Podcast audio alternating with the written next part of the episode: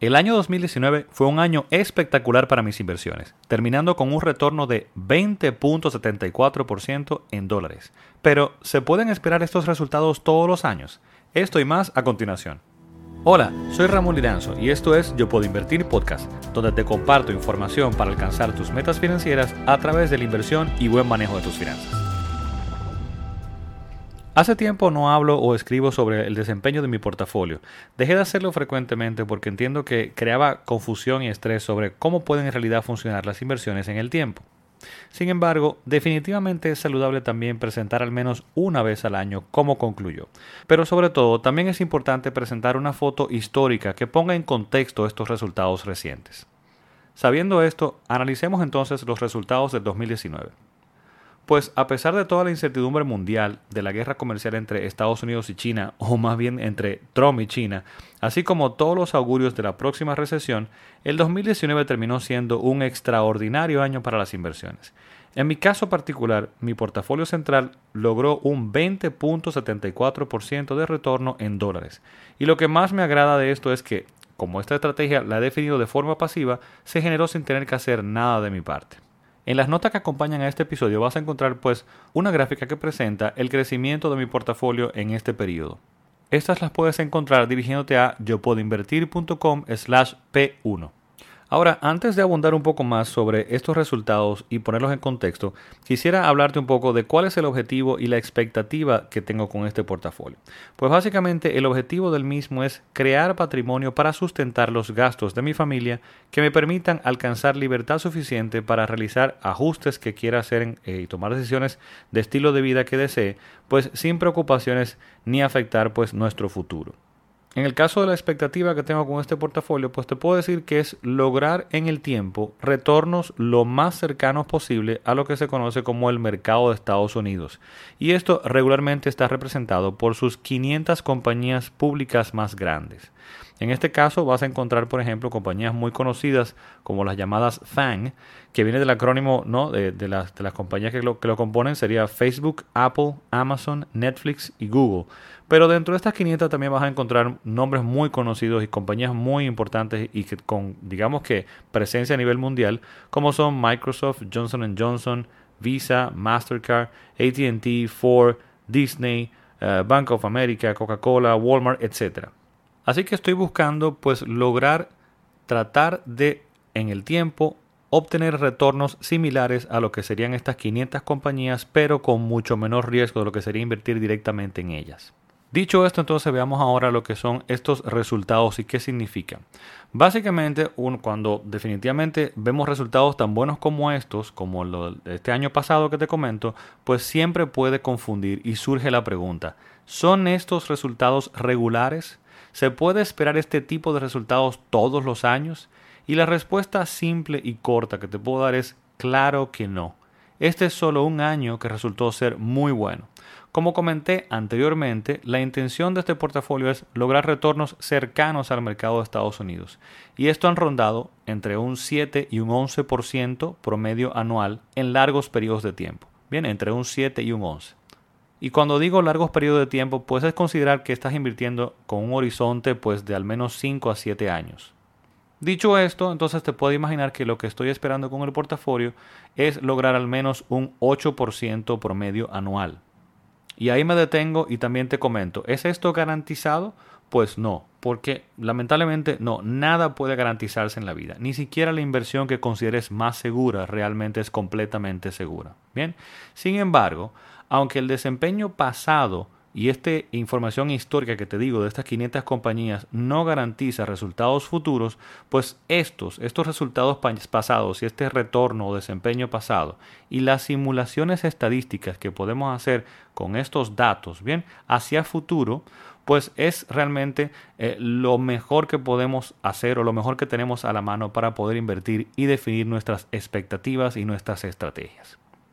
Y dicho esto, pasemos a otro punto que surge en este momento cuando comento de esta expectativa de un 8%. Y es que al escuchar este retorno, eh, pues a que aspiro con este portafolio, con estas inversiones, o incluso el mismo retorno del mercado que te comento de Estados Unidos y esas 500 compañías, pues muchos lo encuentran como para nada impresionante. Bien, un 8%, bueno, pero eso no es mucho.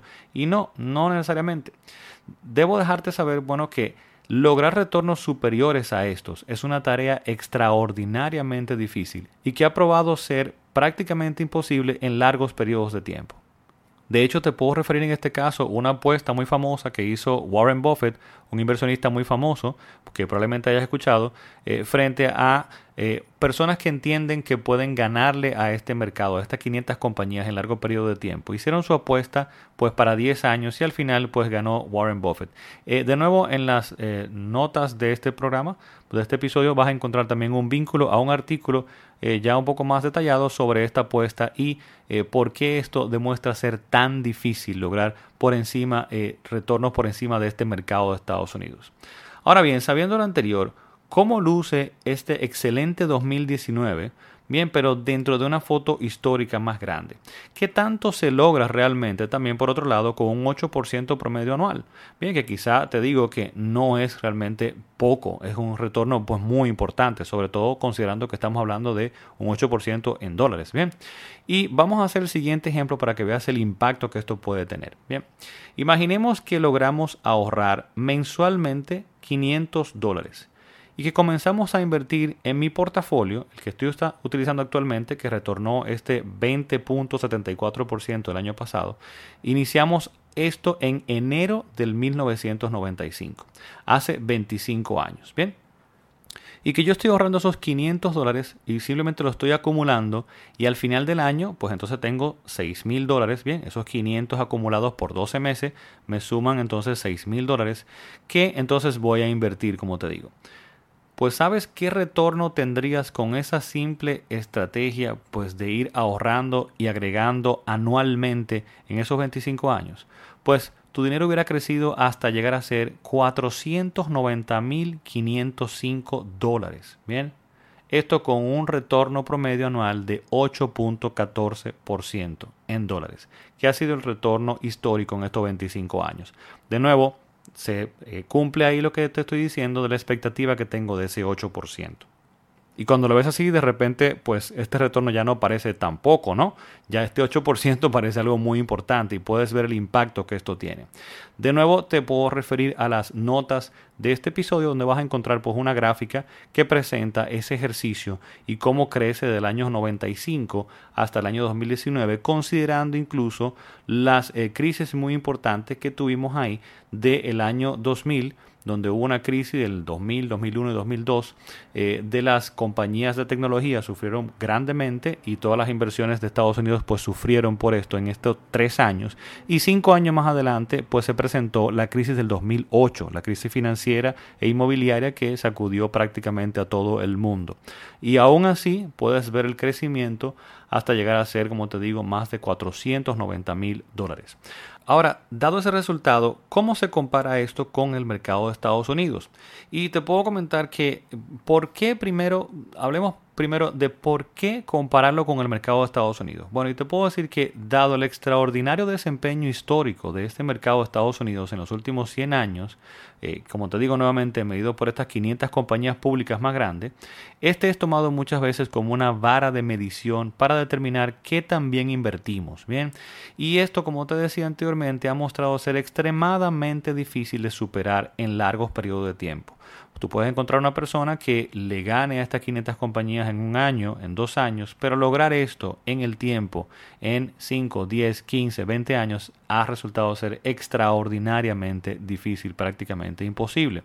Y recordemos a este punto que cuando estamos invirtiendo eh, para creación de patrimonio, para seguridad financiera, para estabilidad financiera, estamos buscando que ese dinero pues perdure por 20, 30, 40 años. Bien, o sea que es importante que busquemos cosas que eh, tengan pues impacto y consistencia en el tiempo. Bien, en este caso al analizar entonces el desempeño histórico del ejercicio anterior, de esos 500 dólares mensualmente, que al final vamos a invertir, como te decía, al año esos 6 mil dólares en mi portafolio, podemos compararlo pues con qué hubiese pasado si en vez de mi portafolio hubiéramos utilizado eh, el mercado de Estados Unidos.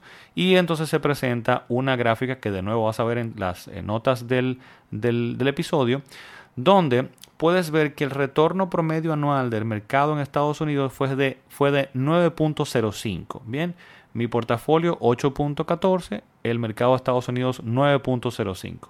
Pero que a pesar de que ganó el mercado de Estados Unidos, bien, yo no estoy buscando ganarle, pero vamos a analizar un poquito más profundo, ganó en estos 25 años, puedes ver en la gráfica que va a presentar mucha mayor fluctuación, mucha mayor volatilidad, mucho mayor movimiento hacia arriba y hacia abajo. Cuando hay caídas y pérdidas, van a ser pérdidas mucho más fuertes. Bien, el camino va a ser más tortuoso.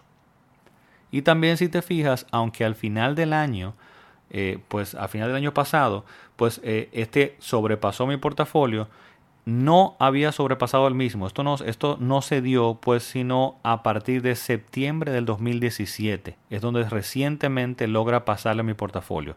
La mayor parte de estos 25 años, te vas a dar cuenta en la gráfica, en mi portafolio está presentado en azul, pues estuvo por encima porque no sufrió estas caídas tan fuertes que sufrió pues eh, este mercado de Estados Unidos.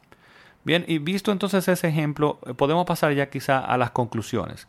Y, te debo confesar que a mí me cuesta mucho pues, comentar sobre mis finanzas y sobre mis retornos públicamente, porque temo que eh, lamentablemente pueda malinterpretarse de alarde o demás de cómo estoy invirtiendo. Sin embargo, también entiendo que es útil presentarlo como un ejemplo pues, del comportamiento en la vida real que pueden tener estas inversiones, no solo de números y gráficas que podemos ver, sino de presentar a alguien que lo está viviendo y que está realmente invirtiendo de esta forma, creo que puede ser útil de ver que realmente funciona y cómo se comporta. Al mismo tiempo, mi intención con esto es dar contexto a estos retornos, pues analizándolos en el tiempo y presentando la foto real de lo que es posible, pues buscando también eliminar ese misterio, esas falsas expectativas que muchos quieren eh, crear sobre las inversiones.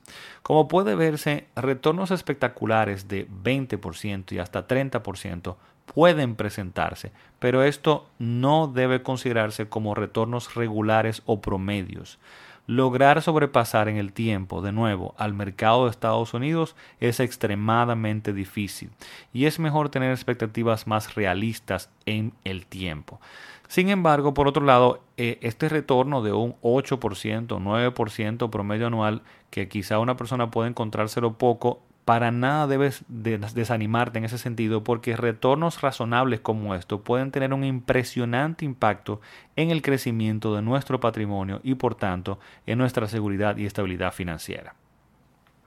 Bien, eso es todo entonces por este episodio del día de hoy y solamente me resta entonces ya invitarte o recordarte de que puedes seguir este podcast a través de las principales plataformas eh, como iTunes, Spotify, etcétera, como Yo Puedo Invertir Podcast.